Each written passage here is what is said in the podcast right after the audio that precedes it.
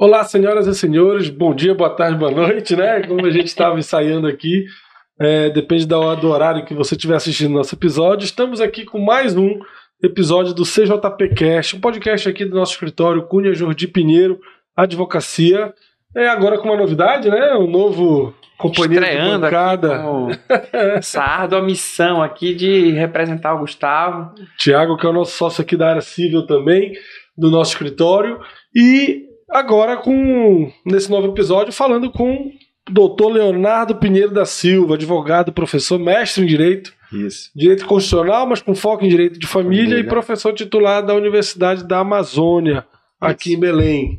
Obrigado por ter vindo, Leonardo. É, E o tema que, que a gente vem, vem falar hoje é sobre advocacia em Direito de Família.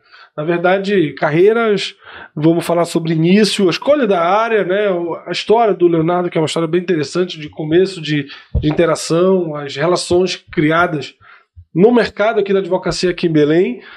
E a gente vem, e já desde já, agradecendo a tua presença mais uma vez, agradecer também o presente, aqui uma lembrancinha que a gente recebeu aqui no escritório, da, o livro de Atos dos Testadores, que é um manual prático, a gente estava falando, é um é. manual prático de, de, é, testamentos, apenas de Testamentos. sucessões, né? E No caso sucessões como todo com foco no.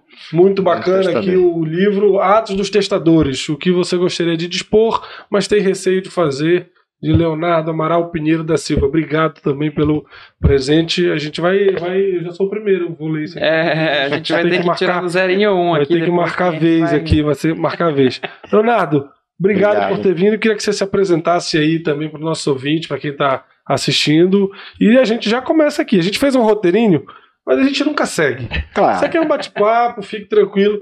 E a gente vai, vai, vai descobrir aí algumas, alguns bastidores aí da advocacia em direito de família, com o tempero da pandemia, que já sabemos, né, a gente é. ouviu algumas notícias que mudou bastante a advocacia nesse período, né? Isso. Bem-vindo. Obrigado.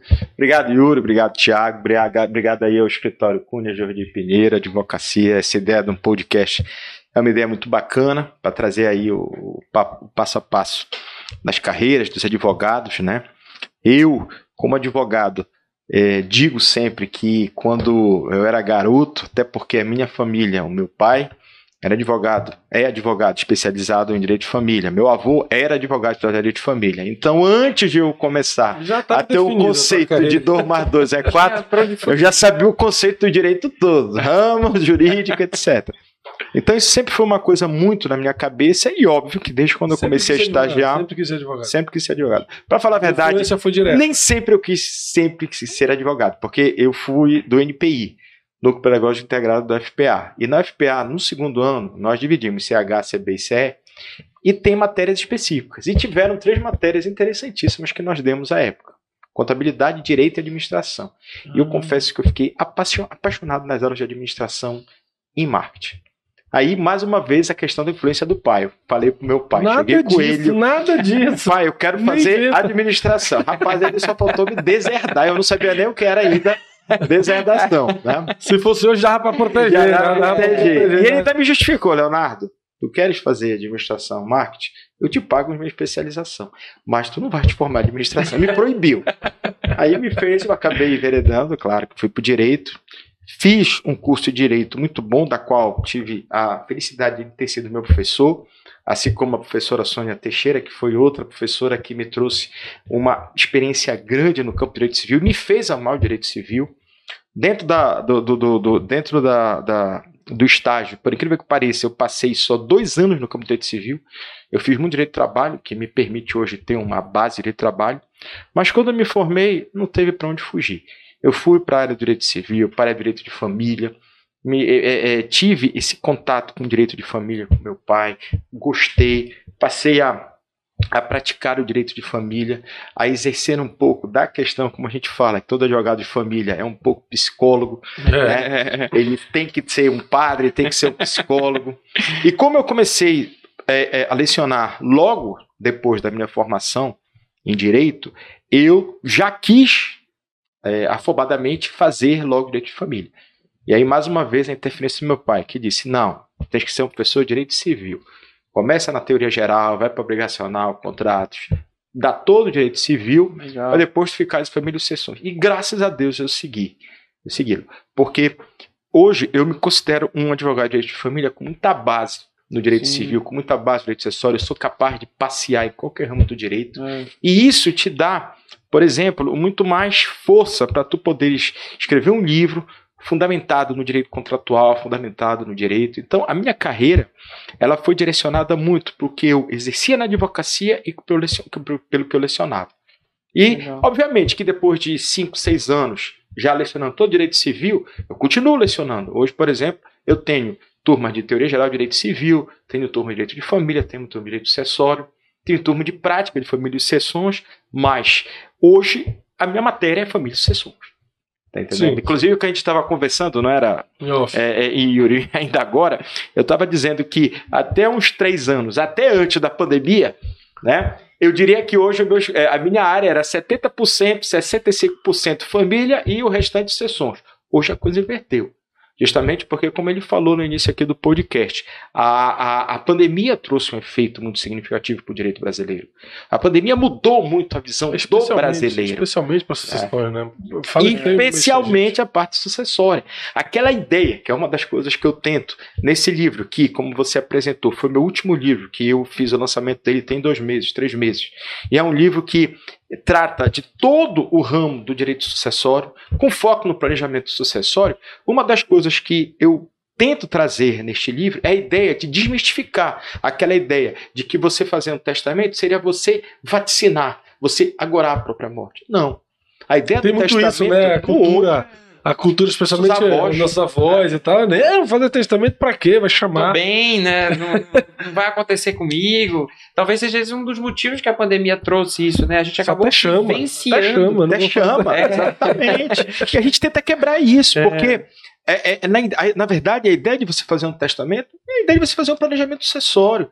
É a ideia de você não ter mais dor de cabeça lá do outro lado e seus filhos se matando aqui. É. E a pandemia, ela mudou essa concepção. Você resolve a vida de quem fica, na verdade. Exatamente. Você facilita a vida de quem Exatamente. fica. Com os né? vários instrumentos jurídicos, da qual o testamento é de longe o maior. Tá? Mas você pode fazer doação com antecipação de legítima, você pode fazer doação saindo da parte disponível, você pode fazer partilha em vida.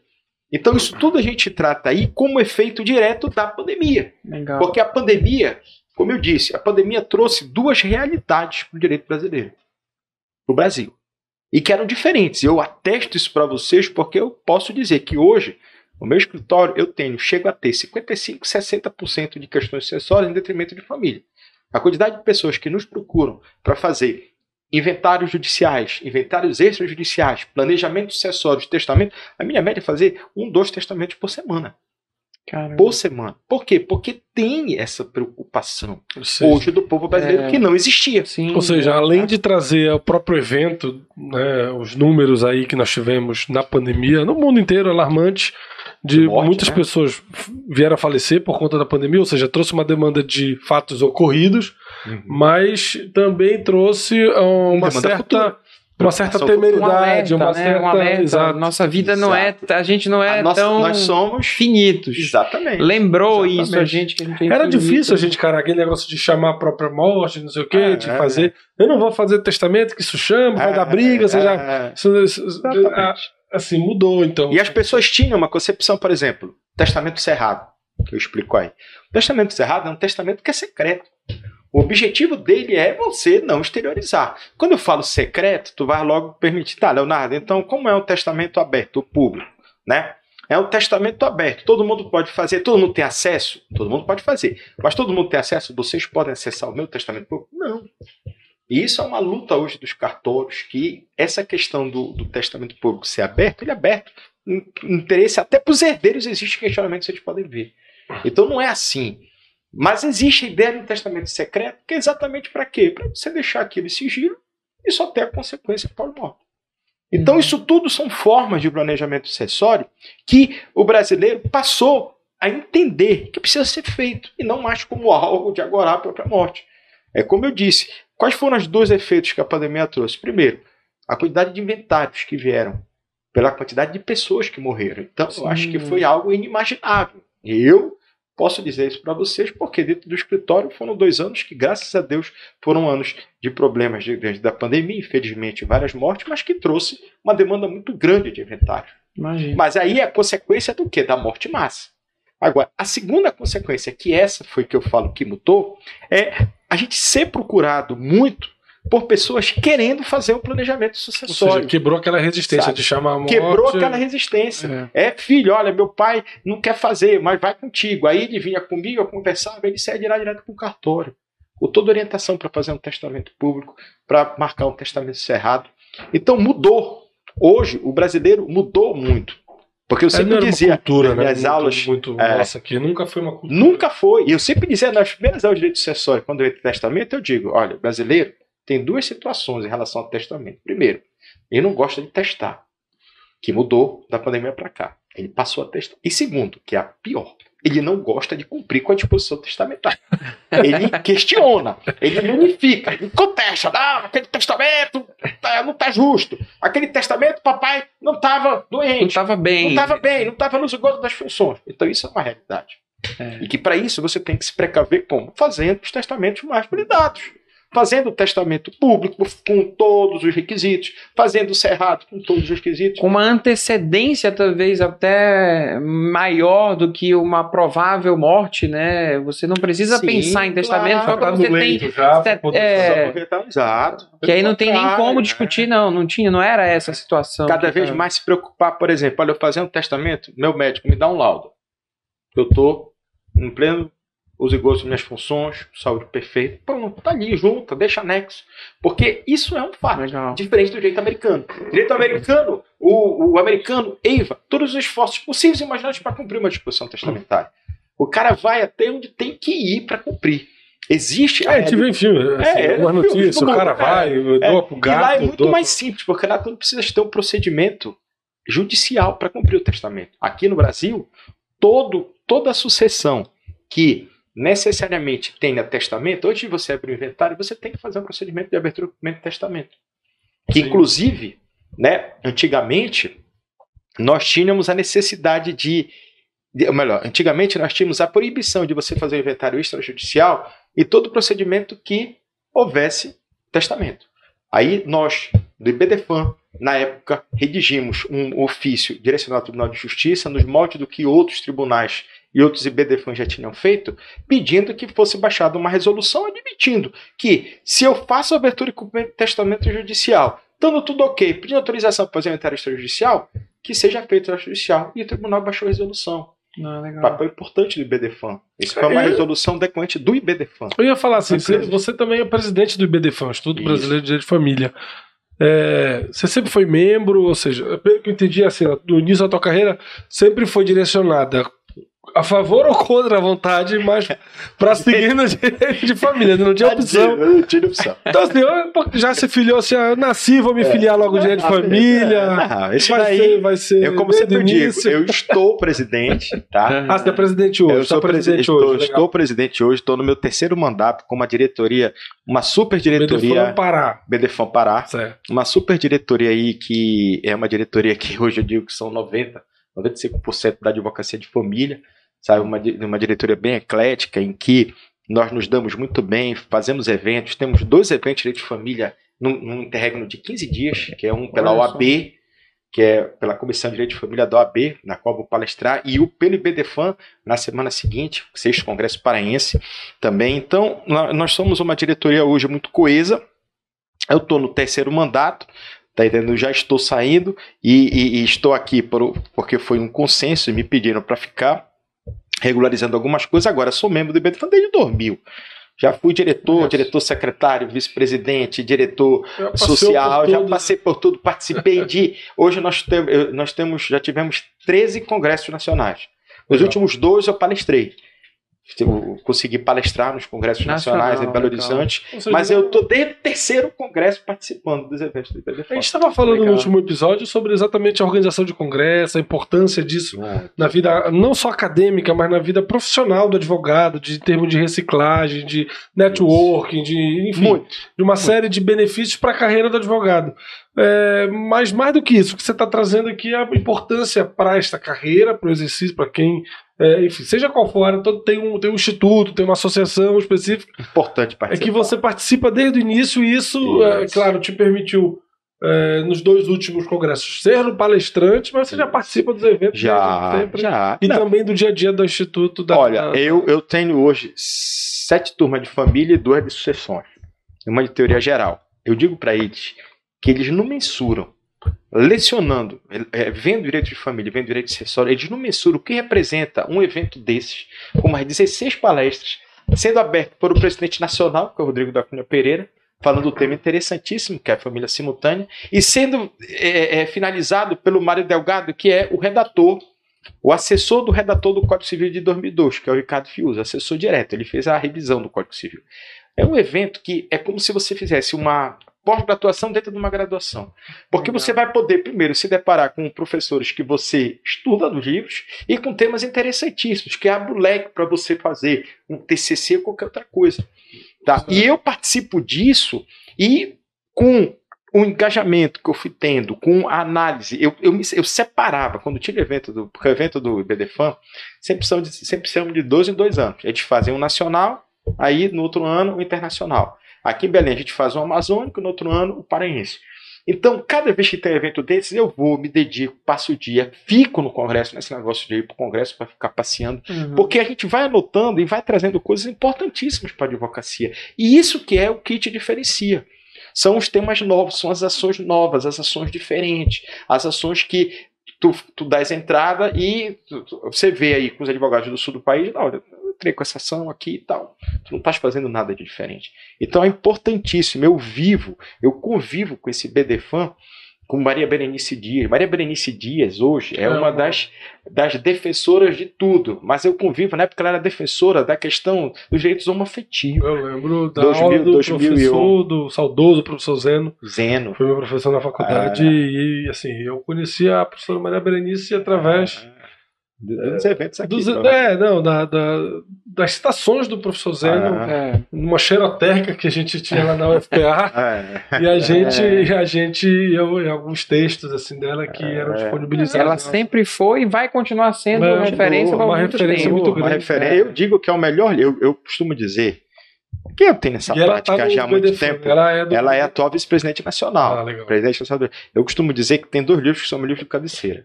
O livro do Magistério, que eu acho que é o dela. Para mim, não tem um livro melhor que o dela. Para uhum. o aluno estudar. É muito próximo das minhas aulas, da sistemática das minhas aulas, mas eu tenho um livro de um advogado, que para mim é o livro da advocacia, que é o do Rufo Madalena. É um grande amigo nosso, já veio aqui a nosso pedido mais de três ou quatro vezes para palestrar, vem nesse evento agora. E o livro dele é um livro sensacional para o advogado por advogado ter uma atualização, eu tive uma causa, eu nunca me esqueço. Só para vocês terem uma ideia, era uma questão assim, deixa eu sintetizar. Era uma questão de uma indenização decorrente de uma empresa societária. Que a, o, a parte me disse: olha, essa empresa explodiu durante o casamento. Então, embora ela seja anterior ao casamento, é, ela não tem direito a nada, né? Aí eu peguei e fiquei, olha, eu acho que ela tem. Não sei. Aí quando eu chamei ela para conversar, ela veio comigo e disse, olha, eu vi um é. É, é, exatamente. Aí quando ela veio comigo, ela já veio me pedindo a indenização daquela diferença. Não, olha, eu deveria ter essa indenização.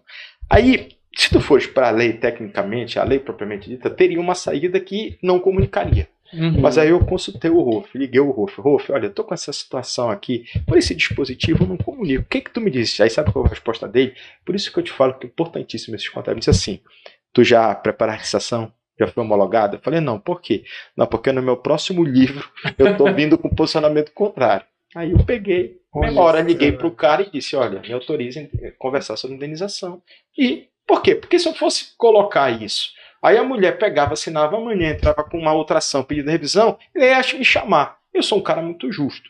Eu não vou jamais fazer uma coisa que esteja claro. errado, ainda que no interesse de um cliente meu. Uhum. Então eu peguei, fiz, pedi autorização, acertei valores e ela saiu. Agora, essa questão que é bacana, porque era uma coisa que era diferente, era uma coisa que, por mais que eu tivesse um meu entendimento, veio um posicionamento novo contrário. Então, Legal. Tem que seguir a lógica. Então, Legal. esses que são esses sites bacanas, dessas situações ligadas ao Congresso, são eventos que tu participas, que tu ficas conversando, batendo papo, entendeu? E que te permite te atualizar sempre. Eu hoje É, vem, vem bem a calhar com o que a gente falou no último episódio de, de participar disso. Agora, além disso, tem a questão das associações, ou seja, o Budefan Sim. é uma associação bem reconhecida bem reconhecida. de, de direito de família, discute não somente a questão material do direito, mas as inovações, as coisas. Inovação. É novas costura em muitos processos, né? É, É, de- discute na questão da afetividade, questão da isonomia né? jurídica do, do, do, do, do cônjuge do companheiro. Então, Ou seja, é atu- é uma-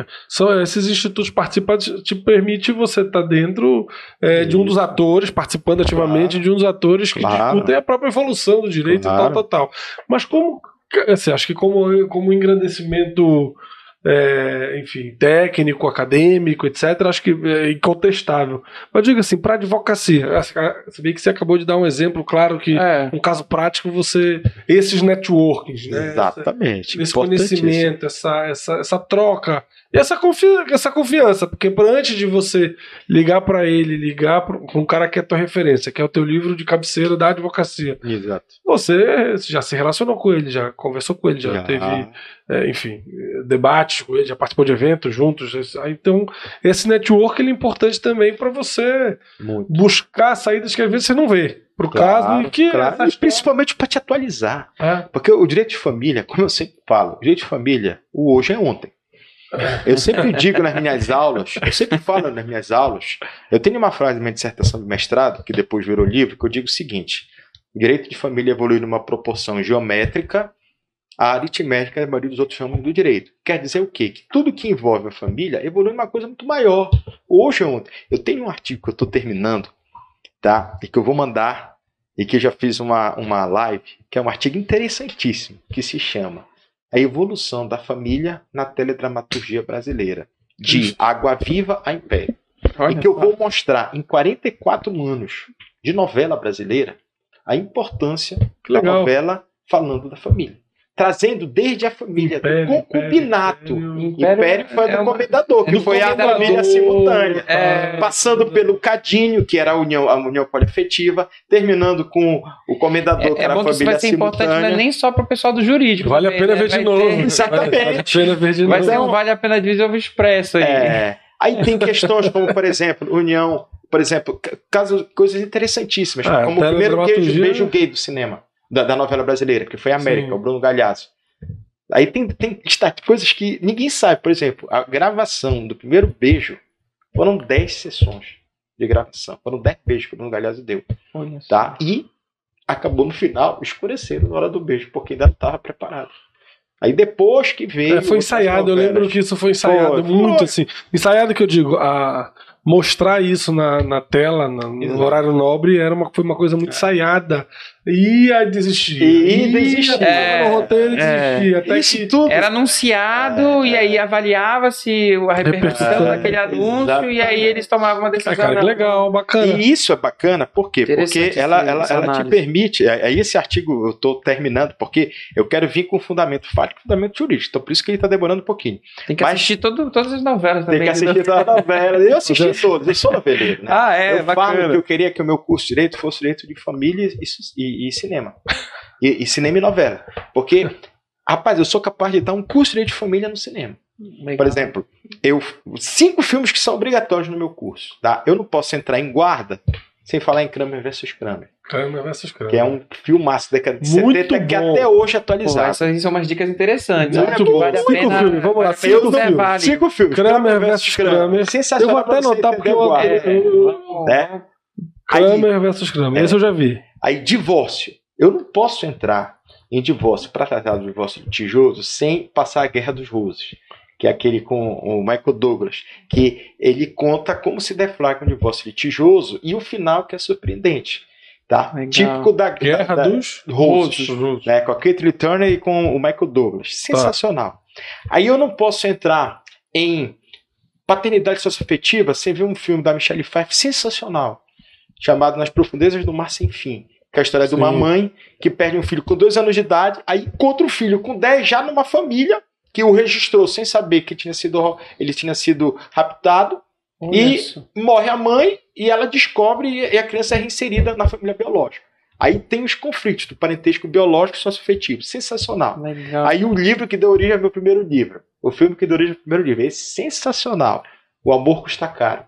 Que é com George Clooney e que conta a história de um dos grandes advogados de família americano que é especializado em pacto antinupcial, que deu origem ao meu primeiro livro, Pacto dos Pacto Noivos. Entendeu? Então, Bacana. são filmes, ainda tem Falta um, outros. falta um. Ah, é, é, direito sucessório, também uma aula de direito sucessório, e pior, nacional.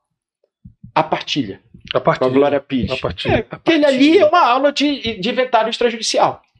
Uma aula de inventário extrajudicial. Então, esses são alguns filmes. Antes da lei do inventário judicial. Antes da lei do inventário. Até. A lei, a lei do inventário extrajudicial, se não me engano, é 2007. Esse filme, se não me engano, é 2005. Então, são filmes assim que, pô, se eu pudesse ter tempo para assistir com eles, e claro que eu não vou ficar assistindo sem falar nada, eu paro, técnico e tal, seria sensacional. Legal. Legal. Então é, é muito bacana o direito de família por isso. Eu faço o link. E tem outros filmes, Leis da Separação, que é um também muito legal, de dois advogados que se atraem, aí começam, são advogados familiaristas, e, e por aí vai inúmeros que tem, sabe? Bacana. Um, um que eu acho sensacional, que é uma comédia romântica, que também é uma aula de cumprimento de testamento. Procure-se uma noiva. Com Procure-se uma noiva. com o o Chris O'Donnell e Renée Zellweger. Uma aula de, primeiro, como a fazer uma abertura e cumprimento de testamento, e segundo, modalidade de testamento, que é condicional com termo em carta. Porque o, o bastidor do filme é um avô deixando o testamento para o neto condicional. A ele casar, ter quatro filhos, casar na capela tal e até o dia tal. Então você tem Olha condição, só. termo e cargo. O que é diferente. Parece até que foi feito por um professor de Exatamente. direito É de família. sensacional esse filme. Não vai ter ideia É. de fazer pro. Botar não é, não é ideia, não é sugestão pra ninguém. É, Isso aqui é um filme, é um drama. é muito legal essa, essa Legal. interação do Eu família. gostei, acho que eu vou fazer. De filme, de filhos, novela, porque- assim, bem- É, é, é bem vão- Isso a divulgarem novela, né? Fora a novela. A novela, toda novela tem um problema de família. Tem. É, relação É, parental direta, é. traição, entendeu? É, que mais? É, é família, família simultânea, união estável. Né? Toda novela tem problema de, de família. E sabe o que é o mais interessante? Ah, É que artigo no- vai ser legal esse artigo. Vai ser É, vai ser bacana. E sabe, e sabes qual é o foco, a principal pergunta do artigo? A vida imita a arte. Boa. No caso, a novela ou a arte imita a vida. Aqui no Brasil, eu não sei se vocês sabem, mas já fez um estudo que a melhor novela, uma das melhores novelas do mundo é a brasileira. Mexicana é lá Sim, atrás, sim, mas a brasileira é uma das melhores. sim, é. E isso eu vou mostrar no, no, no artigo. Todos os problemas que a lei vem em regulamento uma situação de direito de família, a novela já vinha trazendo outro. Por exemplo, Constituição de 88. Qual era a novela que passava? Para mim, é a melhor novela da Globo. Vale tudo.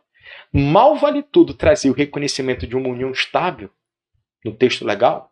E na novela já tinha a situação da irmã do Marco Aurélio, que tinha uma união afetiva com a outra. Aí como é que ficava? Então, são negócios assim sensacionais. Bacana. Porque, por exemplo, a DPF de 2011 mal tinha saído a- o reconhecimento do STF para recepcionar as uniões homoafetivas como se fossem estáveis. Em 2010 já tinha a novela do Cadinho, trazendo a união É. poliafetiva. É, Uma, uma poligamia consentida entre um homem e três mulheres que viviam naquela relação. Então, realmente, é- é- é- as temáticas trazidas na novela, elas vêm provocar o direito de família. Elas vêm mais avançadas que né? o próprio. É, Lembra da figura Cadinho? né? Muito legal, muito legal. Interessante, bacana. a figura. Isso é, uma, é, uma- é um exemplo prático né, da, da relação do direito enquanto influenciador na sociedade, ou o Ou contrário. o contrário, né? É. Essa é a grande. Ah, E é por isso que, como eu falei naquela frase, né? É por isso que eu terminei, como a gente estava conversando ainda agora. As minhas aulas de direito de família são aulas que eu termino sempre com a interjeição ainda. Por quê? Porque o direito de família, o direito de família hoje é ontem. tá tendo relações O hoje a é ontem. momento. Não É. quer dizer que daqui a 10 anos, se eu tiro o posicionamento de uma forma hoje, vai ser o mesmo daqui a 10 anos. Então, a gente tem que ter isso em mente. Você, você tocou num ponto bacana, assim. Como é que um advogado agora, assim, vai? O, o advogado encara essas mudanças, assim, no seu dia a dia, nos seus posicionamentos. É muita, pelo, muitas vezes você, você mesmo se contradiz. Uma hora você está defendendo. Eu, eu vou, isso é uma questão complicada. É, vou- vou- vou que tu É, vou tentar reformular aqui. Entendeu? É porque, às vezes, assim, você tem conflitos ali que mu- muitas vezes são, são, são muito bem identificados numa relação. Então, Você acha que alta especialização, para quem vai trabalhar dia de família, existe uma diferença de tratamento, de perfil e de, e de atuação quando você, de repente, advoga para o homem ou para a mulher? Ou agora nem tem mais muito isso, porque Não. você tem outra, uma terceira relação que, pode, que é homofativa que foi reconhecida, e você pode também. Enfim, atuar e, e, e vão gerar conflitos ali que a lei hoje já e a jurisprudência já permitem. Como é que é a atuação do advogado neste posicionamento? Assim, ou não tem. Eu, antes de responder a tua pergunta, eu vou colocar uma situação que também é uma situação muito complexa, principalmente para o advogado que é professor. Qual é? É, Eu acho que o advogado e o cara que é professor, e que é um cara que estuda, que se prepara, que escreve, ele tem que ter o posicionamento conjunto. Então, eu sempre deixo isso claro. Posicionamento conjunto. Magistério e advocacia. Ah, tá. Eu jamais, por exemplo, vou fazer a defesa de uma coisa que eu leciono e passo meu posicionamento contra se eu não mudei de entendimento. Então, por exemplo, um posicionamento meu particular que eu tenho. Eu não consigo conciliar de uma maneira saudável dano moral no direito de família. Independentemente de Entendi. que seja. É, é, abandono afetivo, é, alienação parental, é, traição. Alienação parental, talvez eu abra uma exceção. É, sim. Porque na alienação parental é a única lei no direito de família que admite expressamente a responsabilidade civil. Agora, abandono afetivo, traição, eu não concordo muito. Dando moral. Eu, eu me filio. Me filio E eu acho que tu não podes banalizar. Eu acho que aquele efeito que é da responsabilidade civil, o efeito pedagógico e o efeito compensatório, não cabe nessa situação de direito de família porque envolve outras coisas. Então, se eu tenho esse posicionamento, não vais, não vais me ver fazendo uma sustentação oral no tribunal defendendo um dano moral por alienação parental, dano moral por abandono afetivo ou por traição. Eu posso até por alienação parental que eu já mudei de posicionamento, mas por isso não. Então, acho que isso é importantíssimo a pessoa ter. E é uma das razões que muitas vezes eu termino minhas aulas com a interjeição ainda. Porque eu ainda não Sim. mudei meu posicionamento. Não quer dizer que eu vá mudar amanhã. Claro. Mas hoje o meu posicionamento é assim. Agora, Não, faz sentido, assim. Eu, eu me filio, eu me filio ali a tua a esse posicionamento. entendeu? Eu, eu- eu concordo, assim, em termos do dano moral. É muito complexo para você dizer. pra você banalizar e pensou- responsabilizar. Exato. O material vem, ok. O material você consegue af- aferir ali. Pô, o cara, é. enfim, fez a pessoa fazer o investimento assim, acolá. Você tem um. Você é oferível. É. Agora, moral, cara, tem muitas coisas Muito, que levam muito. a. E pro jeito de família, que é uma disso- relação sensível, É sensível. é mais você- complicado. É, mas, não, mas para além disso, acho que o que eu, que eu peguei que o, que o professor falou era exatamente essa, essa necessidade de coerência, né? De Exato. você ser Perfeito. exatamente o que o advogado Que que, tu- você é. Se chega O um cliente, vai lecionas. explicar ali, eu imagino que o cliente chega com uma carga ali negativa, dizendo porque ela É. fez isso, ela fez aquilo, ela é isso, ela fez...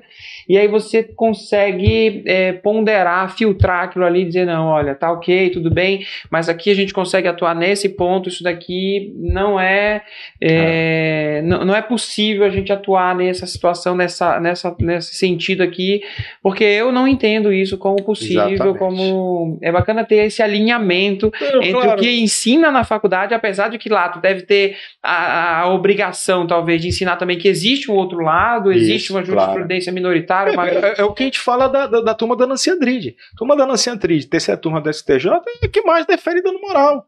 Qualquer coisa que chega lá, ela, é- ela é vanguardista, ela é inovadora. Foi a que definiu dano moral por abandono afetivo, definiu por traição, etc. Então, tens que mostrar o posicionamento, tens que mostrar, tem que deixar o aluno se filiar. Sim. É, é o posicionamento dele. E tanto que eu, eu já peguei TCC de aluno que foi o TCC, o primeiro TCC e tudo mais, e o posicionamento dele era dando moral do de família. E o cara quis fazer comigo e eu aceitei. Porque é uma forma, é uma forma de informação desafiar nova ali É um desafio se eu mudo o meu posicionamento. Eu, eu gosto, eu gosto de, de aluno é advogado que desafia, assim, que é um é, pouco abusadinho. é eu, acho que, eu acho que movimenta a máquina. Movimenta. É importante, né? E A te gente faz- cresce na- é, no desconforto, a gente cresce naquelas Agora, áreas respondendo, a, respondendo assim, a tua pergunta, Isso é no teu caso que é professor, assim, vamos. sim, Uma pessoa que não é professor, ou seja, não tem em tese esse conflito. Eu, eu, eu, entendi o teu conflito, eu acho que é, é coerente a- a- Claro, até o posicionamento. Agora, uma pessoa que não tem conflito, que não teria esse conflito, não é professor. aí É, ficaria mais à vontade. né? É, pois é, é, ok, mas, é, mas como, é, é, no exercício da advocacia em si, né, do exercício da advocacia em si, para quem não tem esse conflito, existe uma diferença de atuação de posicionamento, hora numa hora defendendo A, hora defendendo B? Pois é, essa pergunta é uma pergunta realmente difícil. Tá? Por quê? Eu Por que, tenho, que eu tô fazendo eu essa tenho... pergunta? Só para explicar. Eu tava, nos dois episódios atrás, a gente entrevistou aqui a Amanda sobre do direito eleitoral. Então, no direito eleitoral, como a dinâmica do direito eleitoral ela, ela impõe, ah, muitas vezes no, na mesma sessão, ela até falou isso aqui na, na, na, na mesa, assim, na mesma sessão você está defendendo o seu candidato por uma acusação de um outro candidato de alguma irregularidade eleitoral, e você está acusando o cara. De, muitas vezes você está fazendo. Você está negando e defendendo. Claro, você está acusando e defendendo sobre o mesmo fato de, a, a, depender do, do candidato que está posicionado. É como se é, é, é, o candidato A acusasse o cliente dela sobre uma propaganda irregular e ela defendendo aqui que aquilo ali não era aquilo que estava sendo dito como irregularidade na lei, e ela na sessão seguinte ou no, no, no, na, no processo seguinte pautado está acusando o cara da mesma coisa e agora ela está na posição de acusador. Então esse conflito, muitas vezes, é, confunde o julgador e no eleitoral, na dinâmica eleitoral, isso passa ileso, porque isso vai acontecer, é. isso acontece naqueles 45 de é. campanha. Paciência. De família, existe isso? Advogado é, de mulher, existe, advogado de Exatamente. Homem, a tua pergunta é, é uma pergunta interessantíssima. Porque nas redes tá? sociais, desculpa, mais uma tô, Nas redes sociais tem muita gente que está se posicionando, tem, muita, tem muitos advogados que acabam uh, se classificando como tal. Sim. É um posicionamento, uma estratégia, mercado, tá, uma estratégia. E isso tá tudo bem, acho que, é, acho que é legal o cara se desafiar nesse sentido. Mas na atuação propriamente dita, tu acha que existe essa alcunha quando você existe. se identifica para um para outro? Existe. Boa. Tá. Eu, é, é, bom, vamos lá. Primeiro, uma das coisas, eu advogo tanto para homem como para mulher, tenho clientes, obviamente, homens e mulheres no escritório, tá entendendo? O que eu, o, da mesma forma como eu, o que eu defendo no eu defendo no outro. O meu posicionamento que eu tenho é posicionamento pacífico. Aliás, isso é uma das coisas que eu, às vezes, levanto muito em defesa de direito de família é a atuação com a situação do venir e contra facto próprio, tá? De eu vir certas coisas que é um posicionamento aqui e um posicionamento contrário lá na frente. A vedação é um comportamento contraditório com Sim. base na boa-fé. Então, isso é só uma das pessoas que mais sustenta esse tipo de vedação. E eu encontro muitos processos assim. Em relação propriamente à atuação, eu posso atuar do, das duas formas, mas a gente, hoje, no campo do direito de família, que é uma coisa a mais como é que eu vou te dizer, mais sensível. É mais, embora eu tenha muitos advogados, muitas clientes, mulheres, etc., mas a tendência é muitas vezes a, a questão da, do sexo prevalecer. A gente vive uma questão hoje de, de, de, de gênero, a gente vive uma questão aí que tem grande repercussão hoje. Essas questões de violência de gênero, etc. Então, eu, eu, eu confesso, eu não, eu não, tenho problema de confessar, eu já recebi. Muitas vezes, gente, olha, doutor, eu tô. Eu não vou ficar com o senhor, eu vou ficar com o advogado falando de tal. Perfeito. Porque tu sente que às vezes é preciso ter uma conexão, né? aquela afinidade, essa conexão. conexão. As pessoas às tá vezes acham é. isso é mais uma isso é mais uma opção do um próprio cliente, né? assim, se é abrir, o cliente que, abrir. É, isso ele pode ele se sente mais à vontade de falar com um homem. Uma, exatamente. E... Embora como eu diga, eu tenho hoje 25 anos de, de, de advocacia, 26 anos de magistério. Eu tenho uma atuação nesse campo de experiência muito grande de, de, de escutar, de receber, como eu falo sempre, todo advogado de família acaba sendo um pouco psicólogo, acaba sendo ponto padre, irmão, sabe? Aquilo fica é. com a gente e a gente sabe recepcionar. O meu pai era um craque nisso. Eu digo que eu sou muito mais objetivo que ele. Meu pai era um cara que advogou assim muito tempo nessa área de família só. Isso, isso ele tinha bons é um advogados de família também, mas ele pegou uma herança que era do meu avô. Porque meu avô faleceu no auge da advocacia, então ele tinha muitos clientes. E ele acabou vindo a ter muitos clientes. E ele tinha esse feeling de receber, de ouvir. E ele sempre falou para mim que ele me achava muito objetivo, que eu precisava escutar mais, muito direto ao ponto. E eu, com o tempo, fui aprendendo a ter cancha para isso, entendeu? Mas é uma situação complicada.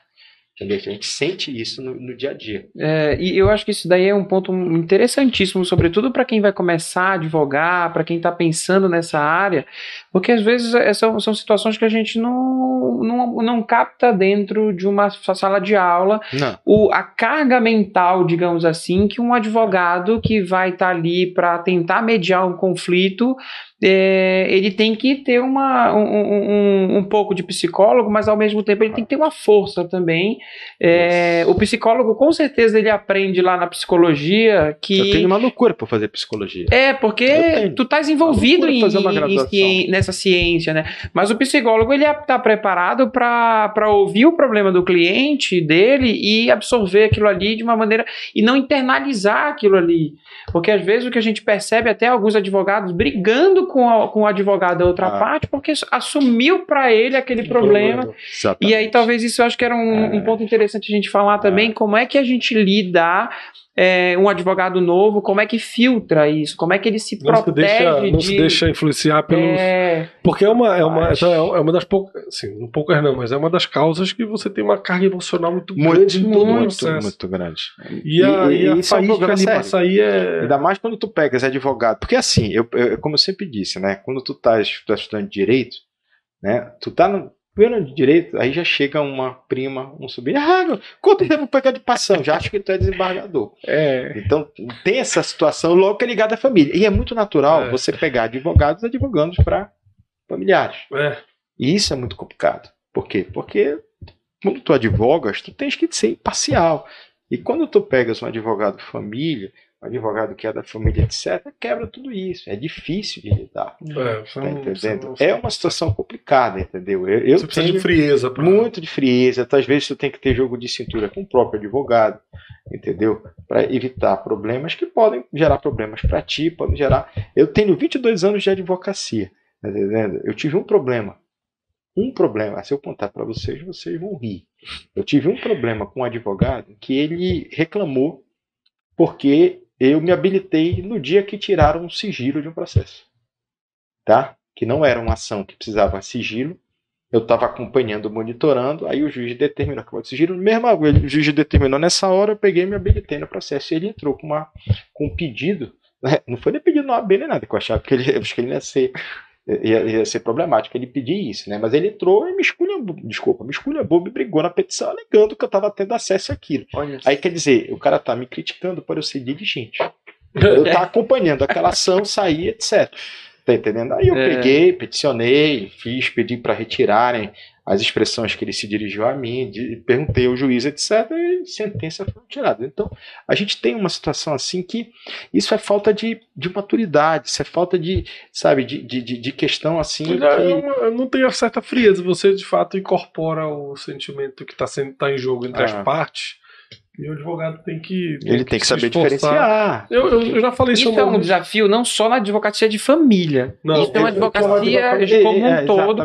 Mas no direito de família, como tem essa proximidade, eu acho é, que. É, pior, tá tudo a nervos, os nervos estão falando, é, é, durante esse tipo de litígio. Tá Mas é uma coisa muito engraçada. Eu tenho vários processos de família aí. Um, advogados, amigos, colegas, advogados da diretoria, rapaz, que a gente se mata numa audiência. A gente sai tudo bem, tudo bem, reunião depois, daqui a pouco, tá beleza, tudo normal. É, né? Tem, faz parte, é isso, parte. separar ah, isso. É, é, e convencer a parte de saber que isso faz parte. É. Isso é outra coisa complicada também, faz porque tem parte de tu és amigo dela. Eu te juro por Deus, eu já perdi cliente por achar que eu era amigo da advogada tal que ela não gostava. É. Sabe? Aí eu fui conversando, conversando, conversando. Aí hoje, ah, é, eu devia ter te procurado. Falou, claro que deve ter procurado. Pô. Estás questionando que eu, pelo fato de conhecer, ser amigo de uma pessoa que frequenta, que faz parte da minha diretoria, eu vou mudar o meu posicionamento em relação a ti? Claro que não, me desculpa. É. Falha tua, não me conheceste. Pô. É. Sabe? Porque a gente tem essa. Eu vi, uma, eu vi um caso assim nesse. nesse é, voltando àquele assunto de, de você tentar controlar as partes e controlar os ânimos do processo, assim, um, um escritório. É, eu, vi, eu vi isso num podcast qualquer, outro podcast jurídico de um advogado, se não me engano, no Paraná, que, que atende exclusivamente direito de família também e voltado, posicionado para mulheres, assim. Então, geralmente, o que, que eles fizeram? Eles contrataram, eles ampliaram o escritório, investiram, ampliaram o escritório com uma brinquedoteca, uma, uma pedagoga, que fazendo parte do, da estrutura do escritório, e para poder atender, geralmente, as mães que vão, iam majoritariamente no escritório dele, iam, são mães que já estavam separadas com a guarda do filho, essa era, era a persona do cliente dele, e ele sentiu a necessidade de expandir o escritório para criar, em vez de estações de trabalho para os advogados estagiários, uma, brinquedoteca, brinquedo. uma brinquedoteca com uma pedagoga para as crianças ficarem à vontade e as mulheres também à vontade para falarem aquilo que querem falar, que não gostariam de falar, de repente, sobre pais da- do- dos filhos das crianças que estavam lá. Então, Legal. eles pe- perceberam. É muito legal você ter essa- esse insight de perceber no teu negócio aquilo que se ajusta. Então você vai expandir, é, você sempre ouve, cara, você vai expandir para aumentar a sala de reunião, para aumentar a recepção, para aumentar a estação de trabalho. E esse escritório, vendo a necessidade dela, de- desse escritório, de expandir para criar uma sala de uma sala de que a criança pudesse ficar tranquila, eles pudessem conversar com a mãe o tempo que fosse necessário para poder fazer. Então assim, eles conseguiram aumentar a quantidade de clientes pela repercussão que essa expansão Legal. deu. Legal. São insights bem legais São, assim, da advocacia, são- de é, entender legal o próprio isso. negócio. Ah. E são detalhes que, no caso da advocacia em direito de família, eles já perceberam lá. Foi, foi bem legal esse É, exemplo que você falou, legal. porque eles se identificaram como, como advogados, Com de- é. com aquela persona de cliente, né? De mulheres é. que iam geralmente. E isso também, para além de um cuidado com ah, a causa em si, né, a possibilidade da mãe poder tratar isso de uma maneira mais tranquila e tudo, eu vejo até que isso passa uma imagem de um escritório que talvez seja mais humano. Exato, talvez- exato. Ah, então a pessoa já olha para ele dizendo: A experiência eu- do cliente, é, nesse caso, do consumidor. Eu do quero um cliente, é- advogado assim, porque ele vai É. cuidar de mim, mas não é aquela briga, ele não é um advogado é, que vai querer sempre ir para a briga. Não, vai tentar é, achar realmente uma solução. Isso ajuda em todos os sentidos. Bem bacana essa. essa Não É. conhecia esse caso. Agora, é, Interessante. no direito de família tem muitos casos assim, é, como você falou, o, o- o hoje é ontem. né? Então, assim, eu- eu- uma coisa que virou agora muito, assim, exatamente por causa desse efeito de hoje é ontem, tem muita gente. Isso, é, o direito de família ele, se ele, ele deu um passo à frente para atingir os namoros. Então, hoje nós É. temos é, contrato de namoro. Eu fico imaginando assim, na época, enfim, né, de juventude. Se a gente É. tivesse preocupado na hora de namorar, de, de, de Esse é meu segundo de livro, fazer- sabias? É teu segundo É, livro, bacana. primeiro livro de namoro qualificado do é que- Brasil. é? é o nosso. Olha, Entendeu? bacana. Deu muito, deu muito problema em namoros, esse precisa Rapaz, ponto assim. Quais Não, pelo contrário, eu fiz pelo menos quatro escrituras públicas de namoro durante a Não, não, pandemia. sei, mas a necessidade de Durante vir a a se pandemia. durante criar a pandemia. O pai, a pessoa tava, ah, eu vou, eu não posso ficar com meus pais porque eu não quero expor eles, etc. Eu tô com a minha namorada, eu vou com ela, mas eu quero um contrato de namoro. Entendeu? Eu fiz um modelo que eu tinha com o Zeno, todo blindado, inclusive com até a possibilidade de que se esse namoro evoluir para união estável, quiser seja aplicada a separação absoluta de bens, e fiz quatro. O problema Tá maior é exatamente a, a configuração da união estável em Isso. fase de É. namoro. Esse é, o, é isso que se quer. problema? Porque principal É problema. como eu Entendi. falo, por exemplo, a, a principal questão, contrato de namoro, você tem contrato de união estável e tem união estável. Você tem um contrato de namoro e tem um namoro qualificado. Tá? Quando não tem nada? Configurado, assim, que eu digo, formalizado. Formalizado, aí, aí, aí num o que acontece? eu digo que é uma coisa, você diz que é outra. É e o isso. grande problema qual é? Porque se você pegar os conselhos da união estável, que são quatro, né? União seja pública, contínua, duradoura e comodidade familiar, três são do namoro. Por quê? Porque quem namora hoje não namora como eu namorava há 20 anos. De quinta a sexta-feira. Quem namora hoje já começa a namorar hoje e tal, já tô dormindo. Então, se tu queres namorar efetivamente como evento social, então o namoro já começa no 12. Tá? Agora, para ser namoro tem que ser público. Tem que ser público. Porque se Ou não é seja, público, se tu não tiver- tens o namoro, tens uma É. ficada, uma saída. É. E no hoje- livro eu trago o conceito Mas do que é hoje- ficar e sair. Olha que Não, mas hoje está até mais assim. Antigamente não tinha redes sociais, hoje em dia o o status de relacionamento nas redes sociais já configura uma manifestação. É, um, um- Ah, um ah, check já. nesse. nesse, Aí, aí, aí tu tem lá. Se tu quiseres namorar sério, tu tens o namoro que é público. Aí, quem namora, não namora com prazo determinado. Então ele é um namoro que é contínuo. Contínuo. E quem namora, não namora também para ser de 12 a 2 anos. Tem que ser duradouro. Qual é o único diferencial que faz dos dois? A questão da entidade familiar. Que é um, um nicho, uma E quem, nunca conversou, e quem nunca conversou sobre isso na época do namoro, né? Já quando a gente for, quando ah, nossos filhos vão ser assim. É, Assim, é um diálogo comum que também pode, assim, talvez levar a confundir um dos dois. Certo. Mas é uma linha tênue. É e esse é o tênue. maior problema. Por quê? Porque É uma Quem- quem, começou- de contrato de namoro. Quem- ah, exatamente. Agora, presta atenção. Tem gente que não aceita. Ia ter Tá uns 30 curso, laudas Maria sobre eu, acho, se aceita. tivesse. Não aceita esse Não tipo de Eles acham que isso é, é- é- é contrato in- impossível, entendeu? Que, e, e que não tem eficácia. Tem eficácia. Eu tenho um artigo do IBDFAN que eu falo disso. O judiciário Qual é a não aceita. O judiciário é, é- o contrato, o, o contrato de namoro, o judiciário ele é meio contra. E é isso. E qual é a eficácia jurídica do contrato de namoro? É uma eficácia jurídica de efeito negativo. Afastar a caracterização do estável. Mas tem uma eficácia jurídica. Tá? Então, o grande problema que a gente Me enfrenta. parece claro, manifestando Isso vontade. devia, não isso devia porquê. ser apoiado pelo judiciário porque facilita a vida dele. Exatamente. E não é. Não é. Aí veio a história do namoro qualificado. Porque, como eu disse, Aí, Existem duas formas de você ver união estável. Ou você vive, ou você formaliza. Namoro é a mesma coisa. Ou você vive, ou você formaliza. Tá? Então, o grande problema que a gente enfrentou, isso foi o Zeno sempre, a primeira parte dele, 2012, eu me lembro bem. Ele era muito ele à frente, falando assim, sobre ele namoro qualificado. Aí eu fui testemunho, em 2014, um evento nacional, que ele foi. Aí brincaram, ah, veio o Zeno com esse papo de namoro qualificado. aí em 2015 saiu a decisão da STJ, reconhecendo numa situação não ter havido união estável e determinando ter havido namoro qualificado. E, rapaz, eu vi a retratação no evento seguinte do cara, olha, vem aqui me retratar porque não tinha um evento só. nacional. Mas- eu gozei do Zeno e saí a decisão de 2015 Zeno, tu és o cara. Porque ele inventou, praticamente. Mas o que é, na prática, materialmente, essa diferença do namoro, namoro qualificado para união estável? Ou seja, quais são as. Não, o namoro. O que a gente único, a única diferença é que é uma linha tênue que tem e que passou a ser matéria de defesa em eventual reconhecimento de ação de união estável é a ausência da instituição de família. É a ausência de você encarar aquele relacionamento como se fosse uma família. Entendeu? Eu vou te dar um exemplo prático, que foi um, um caso interessantíssimo que aconteceu comigo. Porque isso tudo vai depender de prova. Sim, Aí tu claro. vais ter as provas dos autos da existência de uma Testemunha. família ou não. Prova testemunhal é a prostituta das provas, porque É. tu podes pegar e induzir que tem e que não tem. Não, e outra, Agora, uma amiga, é- um amigo do, do, do namorado A contra a O amiga amigo assim. As expectativas são compartilhadas entre eles aqui. Um tá jurando que é A, outro tá jurando que é B, assim, não é nem uma questão de.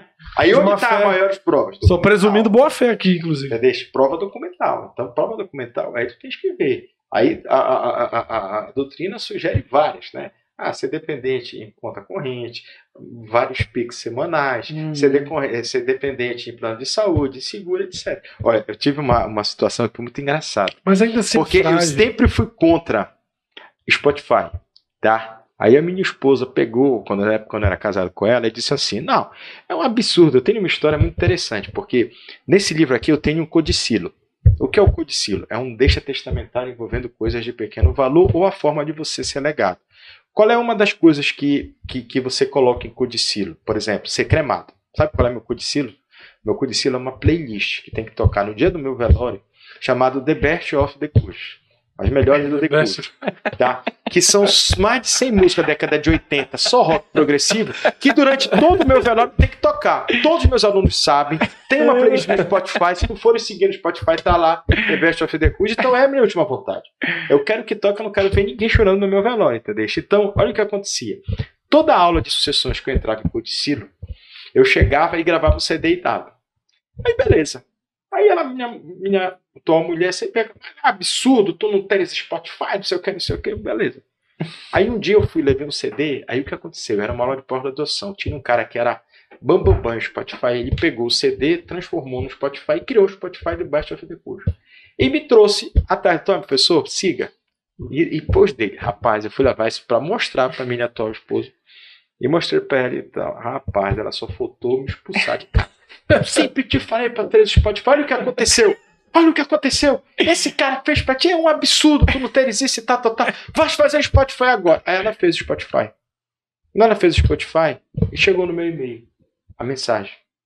Seis cotas de membro de uma mesma família que moram endereço. sob o mesmo teto. Quer prova maior do União Estado?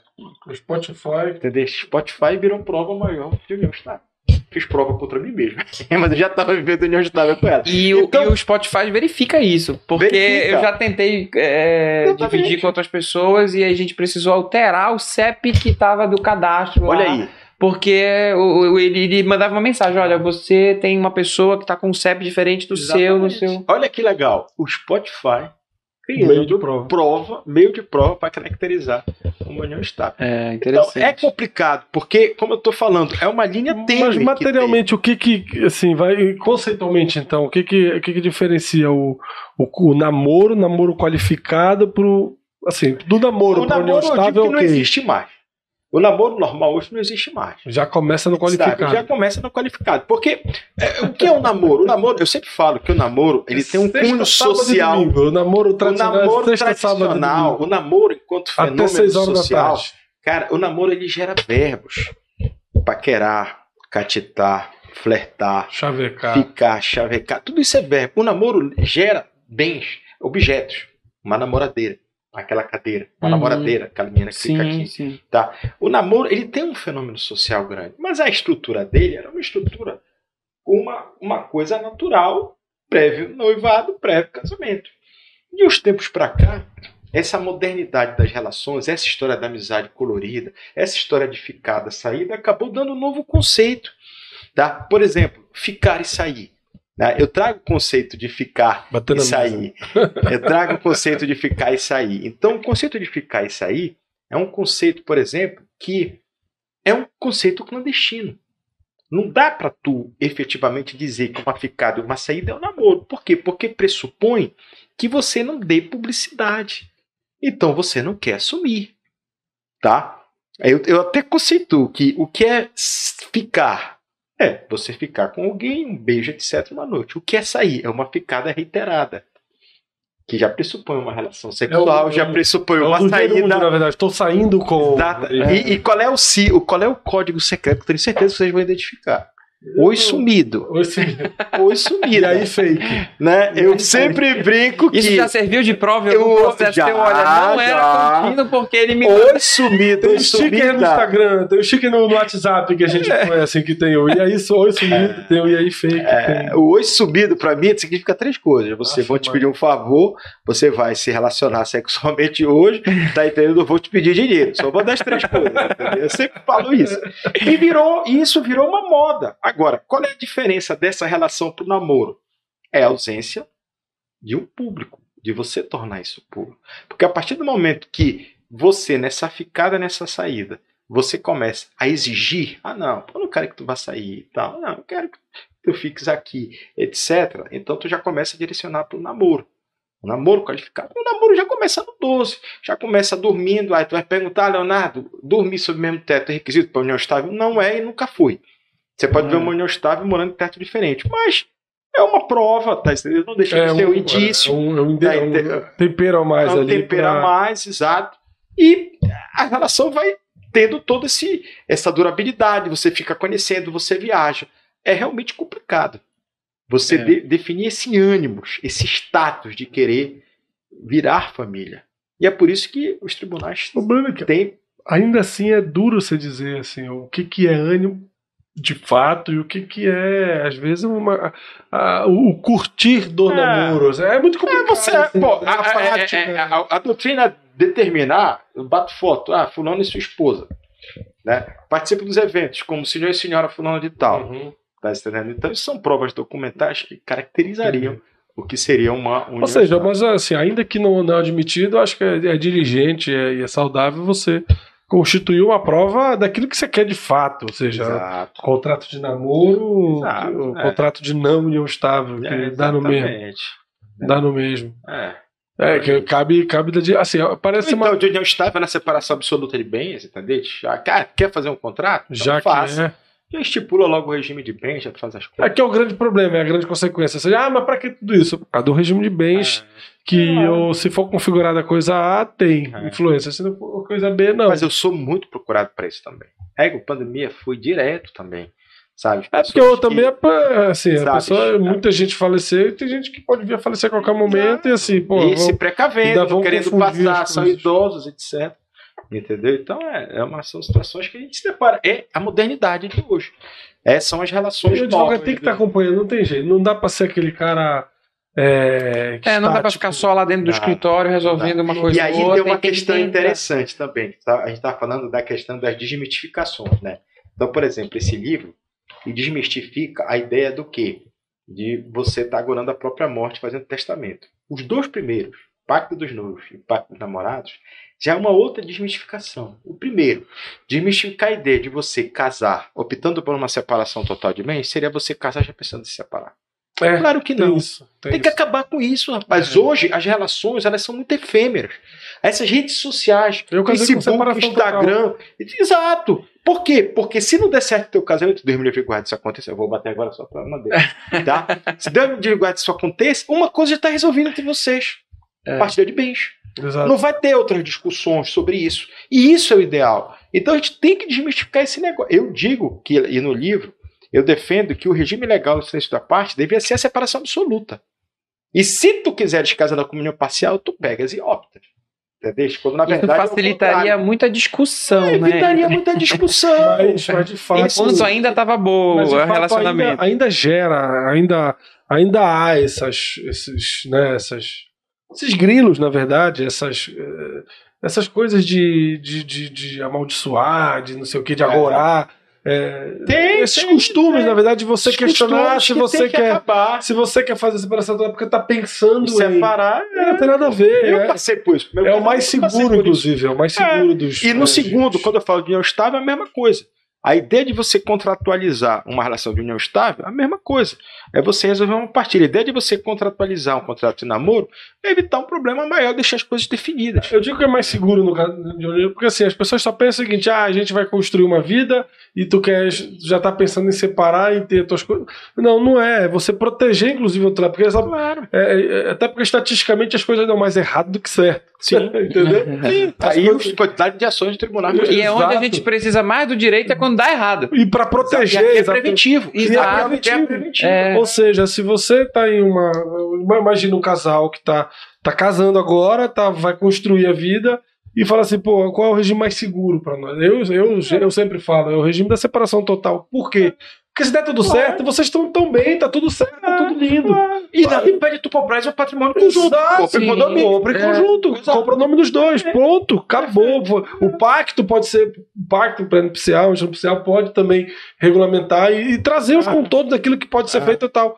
Agora, se Olha, der errado, meu uma exceção aqui. Agora, se der errado, meu patrão, se der errado, um responde pelo problema do outro. Aí, É. aí um, É. um que tá bem tem uma carreira boa, tem É. patrimônio e tal, o outro tá numa carreira e, tá- e começa a dar. O pro- prejuízo de um atinge o outro. Aí você vai correr atrás do advogado para tentar consertar as coisas e tentar fazer. É. Então, assim, o regime mais seguro é de separação É. total. Eu tive é um uma caso, convicção é, desde estudante. de- Eu tive um caso ali muito interessante Só que de tem um. esse negócio de, ah, não. É, de.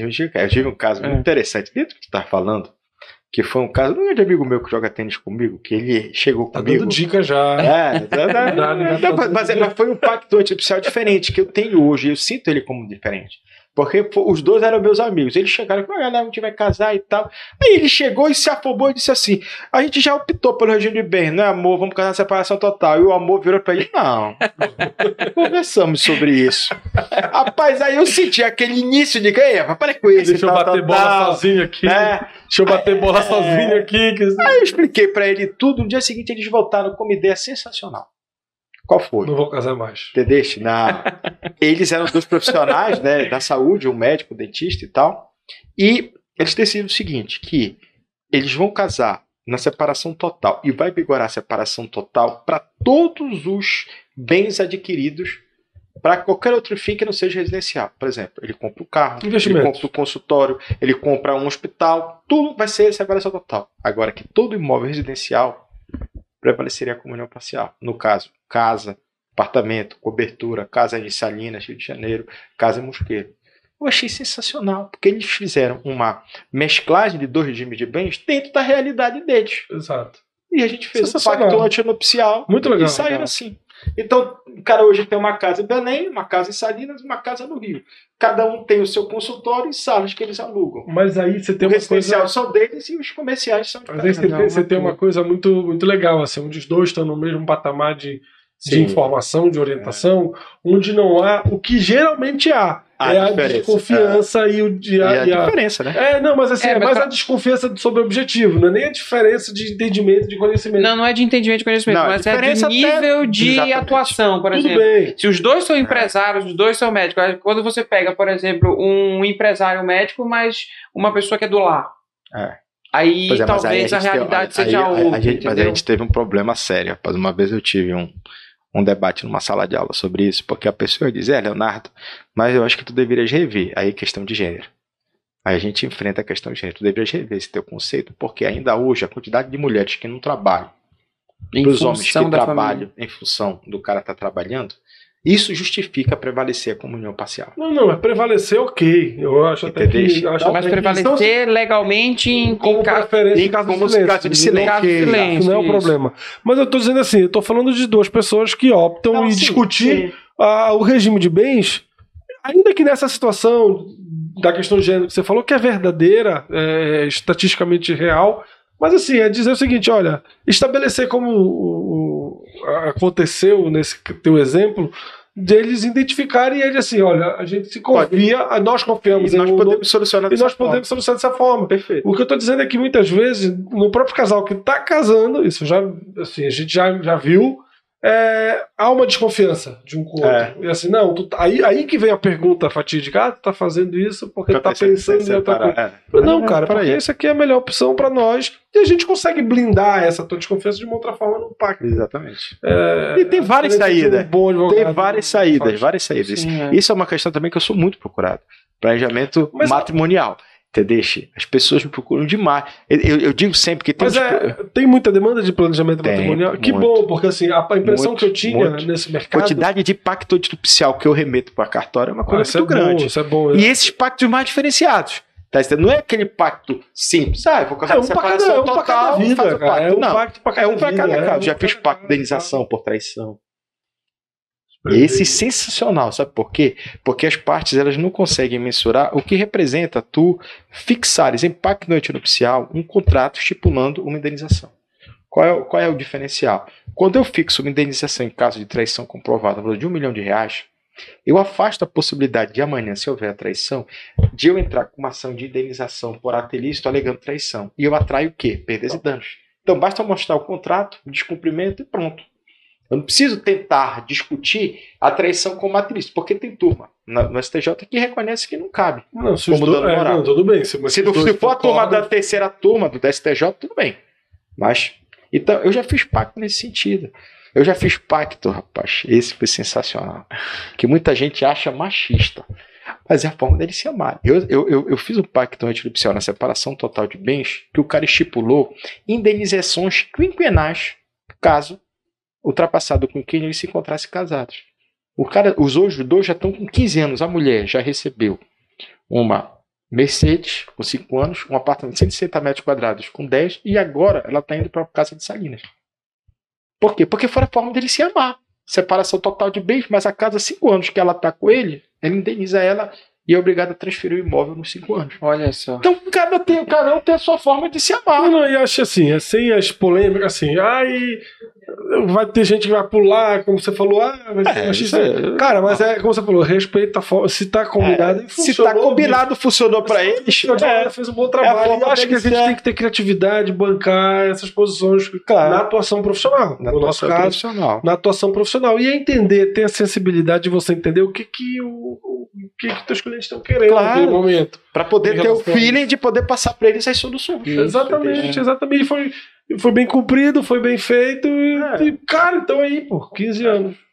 né? Bacana, É, bacana. assim, é, é. Agora, eu tinha a impressão de que o, assim, o, direito, o direito de família ele é, um, ele é um direito muito próximo. Assim. A gente, todo mundo se mete nessas discussões Sim. Pelas cargas de pré-conhecimento que tem, ou de, enfim, de concepções que tem, às vezes até de preconceitos que tem. Preconceito. mano. É, então, mas é muito próximo, porque a cada, cada olhada para o lado você vê uma situação sendo aplicada, você vê o direito de família sendo aplicado ali. É, Então você vê isso em todos os sentidos. Agora, é, essa, essa, assim, como, como crítica, né, as pessoas, é, é, é, existe uma proximidade, um domínio né, um pseudo domínio do assunto, como crítica, como a valoração moral até. Ah, sim. o julgamento moral sobre aquilo que está vendo. Claro, que tá- claro. tá- as pessoas Ainda se mais- posicionam muito. Agora, pouca gente, eu, eu tinha essa impressão, pouca gente buscava essa, essa proteção preventiva. Isso mudou pelo jeito. Mudou, Ou pelo menos a minha mudou. compreensão está errada em Mudou, relação a isso. mudou. Isso é bom, porque cria mercado. Uh, cria mercado. Cria mercado É para o lógico. advogado, isso é bom. Esse livro, esse meu primeiro livro, né? Eu, eu- eu tenho três livros que eu sou apaixonado. Esse daí, para mim, é- é, falando um pouco sobre a questão do magistério, esse livro, para mim, é um livro que é o maior de todos porque ele é um livro de um semestre de civil. Eu consegui com um, um- um- um livro, são mais de 350 páginas, ele trata de todo o direito sucessório, ele trata de testamento, trata de planejamento sucessório, mas trata de tudo que tu queres saber. Então ele é um livro maior. Mas, por exemplo, o primeiro livro, que foi o Pacto dos Noivos, que eu trato sobre todos os principais pactos antinupciais que eu fiz com Zeno, todos eu fazia com ele, ele endossava todas as minhas ideias. Esse livro foi um livro muito bacana, porque ele trouxe esse feedback.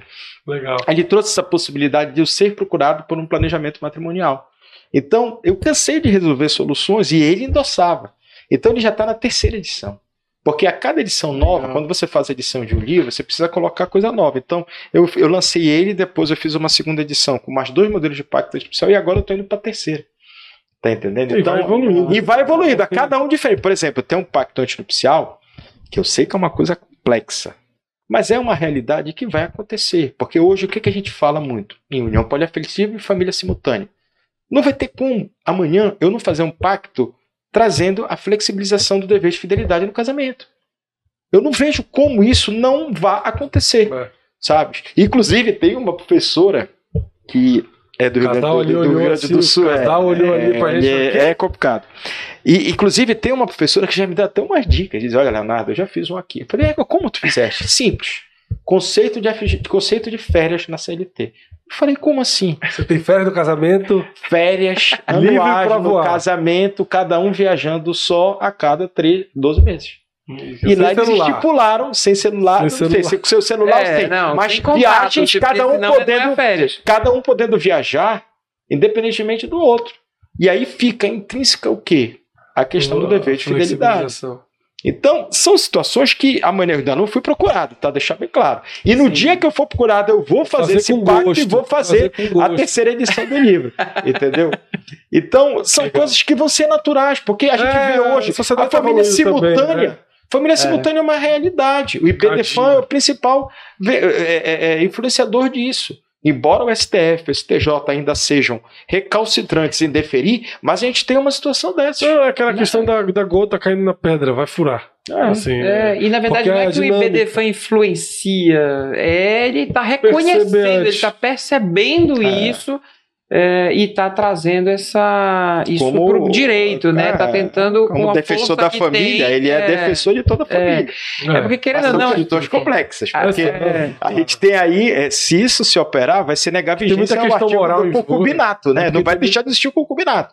Aí como é que vai ficar? Então isso aí eu acho que é o próximo podcast pra gente vir trazer toda a origem, desde como era na década É, antiga é- é até porque hoje. essa, essa Que matéria essa é ela- uma matéria complexa. A matéria é complexa e também ela, ela é muito cheia de, de questões de valores assim, morais e tal. Sim, sim. alguns conservadores, Brasil. outros liberais, mas assim, É, existem, existe uma questão grave. existe, muito, muito. Mas- Primeiro porque é uma realidade um Brasil. A Isso é uma sociedade verdade. tá mudando, uma, ponto, uma acabou. realidade marginalizada do Brasil aí, que muitas pessoas vivem assim. Se consentidas ou não, mas é uma realidade do Brasil. Agora, Como encarar, né? tem É- que ver, o Brasil, ele está estruturado para isso?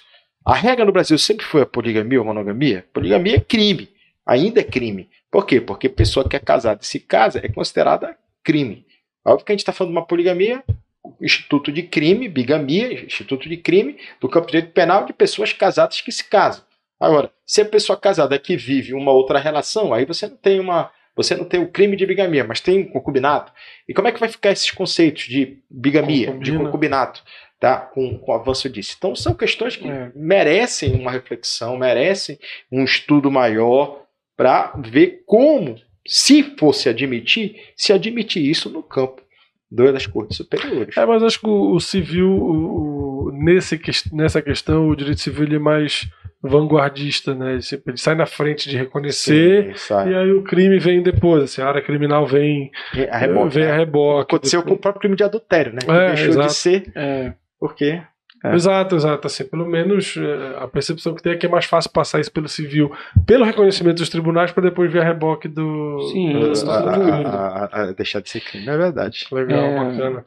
Mas é Cara, muito, tem muito tema, assim. Muito. É muito, é muito É. apaixonante mesmo essas discussões, porque É, é assim, tu, É a tu olha. realidade, é a né? A realidade, no cru sociedade ali. é uma relação, É, é a sociedade e direito. realidade, A tua, a tua, É, é, assim, é de é todo mundo, é muito próximo isso, é muito palatável, de fato. Eu, eu, eu, Leonardo, eu, porra, gostei muito. Eu queria, assim, antes de terminar, antes da gente partir pro, pro final, mas é. Sabe, perguntar pra ti assim, do cara que tá. assistiu o podcast, deve estar assim, porra, deve ter elogiado e xingado a gente aqui de acordo com os valores morais de quem tá assistindo, certo? Porque são coisas novas. Mas o direito de família vai lidar com isso. Vai, qual, vai é a, qual é a dica que tu dá, assim, pra, pra quem tá pensando em advogar, pra quem já enfrentou uma questão de direito de família e se de repente se sente, sente perdido, ou quer, de repente, se especializar, enveredar, é, para ter sucesso nessa advocacia, para se dar bem, para ter um cara. é, é, enfim, para ter clientes. São várias perguntas numa só, você É, viu, né? é, vi. Mas assim, pra um cara que tá Alegações começando, finais. o que tá, o que tá eu, acho, eu acho o seguinte: primeiro, estudo sempre é necessário. Eu, eu, se tivesse que dar uma dica, eu sou apaixonado pelo que eu faço. Eu sou um cara que eu não tenho vontade de fazer concurso público, eu não tenho vontade de é, largar o escritório, eu não tenho vontade de ser assessor. Já fui convidado para ser assessor de desembargador para ganhar 15 mil reais, 16 mil reais e declinei. Por que isso? Porque eu sou apaixonado pelo que faço. Eu amo advogar e amo lecionar. É óbvio que eu gostaria de advogar e lecionar, não precisando trabalhar o que eu trabalho, porque eu sou um cavalo para trabalhar. Eu trabalho de 8 da manhã até 10 da noite, então eu acho que eu ainda estou com fôlego para isso, mas a tendência é eu fazer um planejamento sucessório de eu diminuir. Então o ideal era eu fazer isso e poder ter uma remuneração maior. Como isso não, não, não é cabível hoje, eu tenho que trabalhar tudo isso. Mas eu não reclamo do que eu faço, eu amo o que eu faço, eu acho que eu recebo bem pelo que eu faço. Agora, se tivesse que dar uma dica é advogue e lecione. Por quê? Porque uma coisa complementa a outra. Toda atualização que eu tenho na advocacia advém do magistério, de eu precisar estudar, de eu sempre estar me atualizando, de agora eu estar enveredando para essa questão de escrever, que é uma das coisas que o Zeno mais me incentivou. Escreve, faz teu livro. Eu tenho hoje cinco livros publicados. Eu faço uma média de dois artigos por semestre para revistas nacionais. Eu tenho artigo na Consulex, eu tenho revista na revista dos tribunais, tenho artigo na, na, na revista do IBDFAN, tenho artigo na revista Associação dos Advogados de São Paulo, aliás, um artigo inédito de um tema inédito do direito sucessório, que foi muito elogiado. Então, eu acho que o fato de tu lecionares traz esse feedback de atualização. E o fato Te de tu estudar, né? te obriga a estudar. E o fato de tu advogares traz a prática e permite teres uma aula que te elogie. Pô, esse cara é prático, esse cara faz uma analogia com o cinema, uma analogia com qual não. Então, a primeira dica que eu daria, além do estudo, é: se você puder advogar e lecionar, faça. Porque é um caminho natural de vir clientes, é um caminho natural de te dar visibilidade. Eu acho que isso é um network muito grande, porque naturalmente o advogado ele recebe os clientes oriundos dos alunos, dos parentes dos alunos, etc. E depois escreva. A forma de escrever é a forma de você exteriorizar o teu estudo. Porque uma coisa é você estudar, se preparar e colocar numa petição, vai servir para a tua advocacia. Agora, quando você escreve, quando você publica um livro, você está se atualizando e está influenciando os outros a fazer a É. mesma coisa. Então, eu, eu, eu, eu, não sou frustrado jamais com o que eu optei. Eu amo o direito de família, eu amo hoje muito mais o direito sucessório, porque eu estou muito empolgado com esse livro. Esse livro é um livro diferente, é um livro que é um manual prático. Você aí estuda, tá? Já me convidaram para ver a possibilidade de ele virar um livro de leitura optativa nas faculdades, por ser um livro todo de um semestre. É diferente Legal. dos primeiros que eu trato. Casamento, pacto antinupcial. União estável, contrato de namoro. Minha dissertação de mestrado, que é sobre isonomia jurídica do homem e da mulher. Esse não. Então hoje eu estou enveredado muito para esse lado, eu gosto muito disso, e é um segredo para mim do sucesso. É você se dedicar, você estudar, você podendo fazer logo uma especialização. Eu digo sempre para os meus orientandos, para os meus alunos, está no oitavo, nono semestre, já deve de TCC, entra numa especialização, pega uma especialização dessas online, direito de família. Eu estou fazendo uma especialização em planejamento sucessório, sabe? Eu tenho mestrado e eu me sinto a necessidade de fazer uma especialização. Faça isso.